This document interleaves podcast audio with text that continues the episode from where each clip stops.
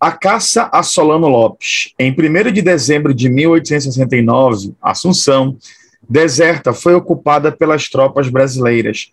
Nesse mesmo mês, Caxias retirou-se do Paraguai sem esperar ordens superiores, atitude que foi imitada em fevereiro pelas cúpulas do Exército e da Marinha. Essa retirada, acrescida do cansaço da guerra por parte das forças brasileiras, sentimento aprofundado após os duros combates de dezembro do ano anterior, levaram à imobilização militar até meados de 1869. A partir de então, já com as forças imperiais sob o comando do Conde de, foram retomadas as ações bélicas contra Solano Lopes. Este manteve uma resistência suicida, pois não possuía recursos, quer humanos, quer materiais, para impor uma derrota ao inimigo e assim continuou a sacrificar inutilmente aqueles que o seguiam até ser alcançado e morto em março de 1870. Essa é, é um trecho desse livro, Maldita Guerra, do historiador Francisco Doratiotto. Quer saber mais sobre isso? Não, saia daí. Quando a gente fala da historiografia da Guerra do Paraguai, a gente tem que tomar muito cuidado com o tipo de livro, do tipo de fonte que a gente vai é, ler, vai ter acesso. É muito comum, às vezes, a gente olhar, por exemplo, algumas vídeos aulas, algumas pessoas comentando na internet algumas teorias da Guerra do Paraguai que eram colocadas ali na década de 60, como, por exemplo, a ideia que o Paraguai ele era uma grande potência e a Inglaterra não aceitava esse crescimento, esse desenvolvimento econômico do Paraguai e por isso ela influenciou diretamente na guerra é? contra o Paraguai. Né? Então, quer dizer, a gente tem que tomar cuidado com essas fontes. É? Então, eu é, indico para vocês um livro muito bom, tá? que é esse aqui do historiador Francisco Doratiotto, Maldita Guerra. Eu acho que se você já pegou alguma obra desse historiador, você sabe que ele tem toda aquela competência, não é? ele tem todo aquele aprofundamento sobre aquele assunto. Então, é, ele é referência. Esse livro aqui, quando você quiser saber sobre a Guerra do Paraguai, esse livro aqui, ele é referência. Não é à toa que esse historiador, que é o Francisco Doratiotto, é, ele foi convidado pela Netflix. Eu acho que você já viu que eu até tenho até um vídeo no meu canal, né? Que eu estava explicando o, é, é, as guerras do Brasil. É um documentário muito bom da Netflix, né? E que um desses episódios fala da guerra do Paraguai e aparece lá o Francisco Doratiotto, no caso, né? É, mostrando toda a sua é, autoridade no assunto. Isso é bem legal, tá? Vale muito a pena você pegar esse, esse vídeo aí que tem lá da Netflix, tá bom? Vale a pena, tá? E sobre esse livro, além das fontes que são incríveis, o banco de imagens que esse livro traz é uma coisa muito interessante para quem gosta de trabalhar com charges, quem gosta de trabalhar com algumas caricaturas que foram feitas durante a Guerra do Paraguai.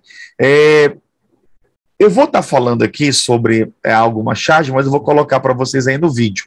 Então, por exemplo, é, é narrado aqui que uma das táticas, no caso do Caxias, quando ele vai para a guerra, ele usa balões de observação. Sim, porque o, o, exército brasileiro, quando ele vai invadir o Paraguai, ele não tem o, o conhecimento ali do território.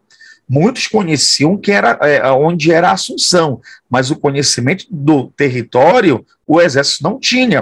Ele assim, e sobre o, o, o Caxias tem uma charge, não é que é do caso a, a dos balões de observações e a, a, charge lá do Paraguai lá é mostrando os soldados, não é, tendo uma ironia em relação a essa a, a, essa técnica. Mas dá uma olhadinha aí na, na, na imagem que eu estou te mostrando, você já vai ver melhor. Né? Uma outra coisa muito bacana é quando ele fala aqui dos voluntários da pátria. É, claro que eu, o próprio termo, né, voluntários da pátria, dá uma ideia aí de patriotismo, né, aquela ideia de eu morrer pelo meu país, né, lutar, proteger. Mas se a gente analisar quem eram esses voluntários da pátria, eles não tinham praticamente nenhum motivo para morrer pelo Brasil e muito menos ir para a guerra, como é no caso, por exemplo, que esses voluntários eles são compostos por indígenas, pessoas pobres, não é, e os escravos. É bem interessante que tem uma uma uma charge aqui nesse livro, não é, que mostra que algumas pela falta de soldados, não é, eles vão invadindo algumas casas e levando as pessoas. Vou te mostrar aí, não é? Para você dar uma olhadinha, o quanto é, é, é incrível essa, essa charge. Eu estou colocando também muito a charge porque o vestibular, de vez em quando, tem uma charge clássica, vou colocar para você ver, que é quando esse soldado não é negro ele volta da guerra do Paraguai, aí ele coloca as mãos assim na cabeça. Quer dizer, aí ele vê alguém ali sendo açoitado, quer dizer, ele lutou pelo Brasil e ele vê ainda alguém sendo açoitado, então quer dizer, a escravidão ainda continuou. Outra coisa bastante interessante que o historiador Francisco Doratioto coloca é a, o despreparo do nosso exército quando vai para a guerra. Aquilo que eu falei para vocês ainda há pouco, que nós temos né, indígena, nós temos pessoas pobres, nós temos escravos que vão para a guerra, né? Lembrando que o senhor, né, ele é o, o fazendeiro para não ir para a guerra, ele mandava o seu escravo, quer dizer, estou cumprindo a minha, o meu dever, ele vai no meu lugar. Tá? O outro ponto bastante interessante desse livro é quando ele fala do Caxias, né? Vai ser o futuro Duque de Caxias, que ele, ele vai para a guerra, não é? Ele vai para o acampamento é, colocar ordem ali. Porque quando, após a batalha do Tuiuti, ele percebe que ali no acampamento, ali na enfermaria, que era, é, era algo assim, é, é, desumano, as formas de tratamento, as pessoas morrendo de doenças ali, é? e ele percebe também, o, o Caxias, que muitas pessoas estão fingindo que estão doentes. Tá? Então, quer dizer, outro ponto bastante legal, que ele vai treinar vários soldados brasileiros ali, né, no meio da guerra. Caxias teria dito né, que é, ele não era coveiro, porque quando ele percebe que o Solano Lopes não, é, não tem como mais vencer a guerra, ele vai embora. Foi aquilo que eu li para vocês no início do, do, dessa videodica, não é que ele vai embora, não tem como. O grande problema é que o Solano Lopes não quer se render, e no caso, o Dom Pedro ele quer o Solano Lopes, não é à toa que ele vai enviar o Conde D, e aí vai ter um outro, uma outra situação não é mais complicada quando, quando o Solano Lopes ele usa crianças, não é? crianças para enfrentar o exército brasileiro.